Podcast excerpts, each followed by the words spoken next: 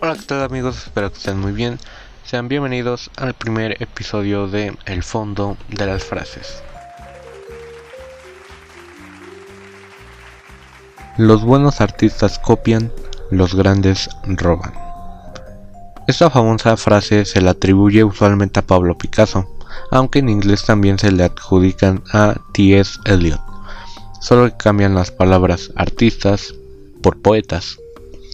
Es famosa, además por haber sido citada por Steve Jobs en una entrevista de 1994 y que cobró nuevamente popularidad al figurar en la película Piratas de Silicon Valley, que trata justamente sobre la relación de Windows y Apple. El contenido de la cita resulta polémico, pues si se le da una indebida interpretación resulta una justificación perfecta para el plagio. Pero, ¿quiénes somos nosotros para cuestionar a Picasso? Lo increíble es que la multicitada frase tiene un origen oscuro, ya que nunca se aclara cuándo y en qué contexto fue dicha, lo cual no evita que se le dé un aura de autoridad. Si bien no se encuentra la frase original de Picasso, sí es posible hallar cómo lo dijo T.S. Eliot en su ensayo sobre el dramaturgo isabelino Philip Massinger, escrito en 1920.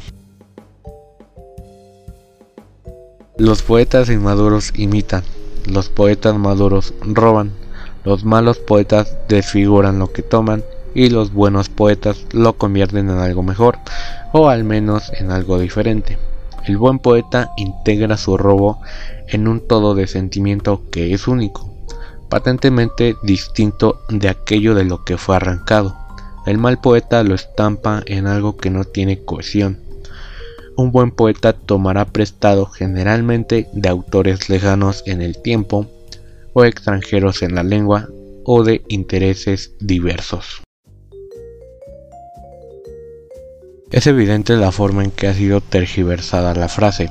Se pierde toda la riqueza de lo escrito por T.S. Eliot y en su lugar nos queda una cita citable, predigerida, susceptible de ser mencionada en cualquier charla de café y que, por supuesto, se presta a justificar cualquier uso dudoso de obras de otro, dándose de paso aires de grandes artistas.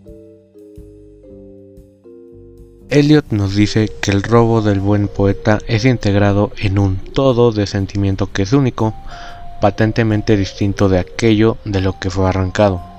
Esto lo ejemplifica el mismo Picasso, pues fue alguien que supo tomar conceptos del pasado para transformarlos en algo totalmente nuevo, como hizo con su obra titulada Las Meninas, robada, entre comillas, de las Meninas de Velázquez. Obvio no quiso robar, sino reinterpretar o confrontar y por ello eligió una de las pinturas más famosas de la historia.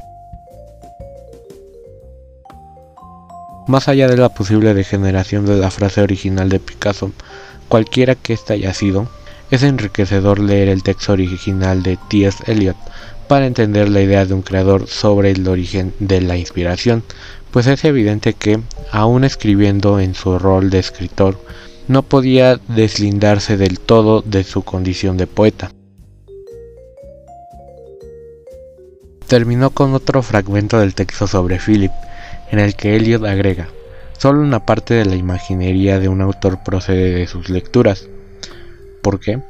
Para todos nosotros, a partir de lo que hemos escuchado, visto, sentido durante nuestra vida, Ciertas imágenes recurren, cargadas con emoción más que otras. Tales recuerdos pueden tener un valor simbólico, pero no lo podemos determinar porque vienen a representar las honduras de sentimiento a las que no somos capaces de asomarnos. Y llegamos al final del primer episodio de El fondo de las frases. No olviden seguirnos en nuestra cuenta de Spotify y en nuestra cuenta de YouTube, en donde nos pueden encontrar como el fondo de las frases.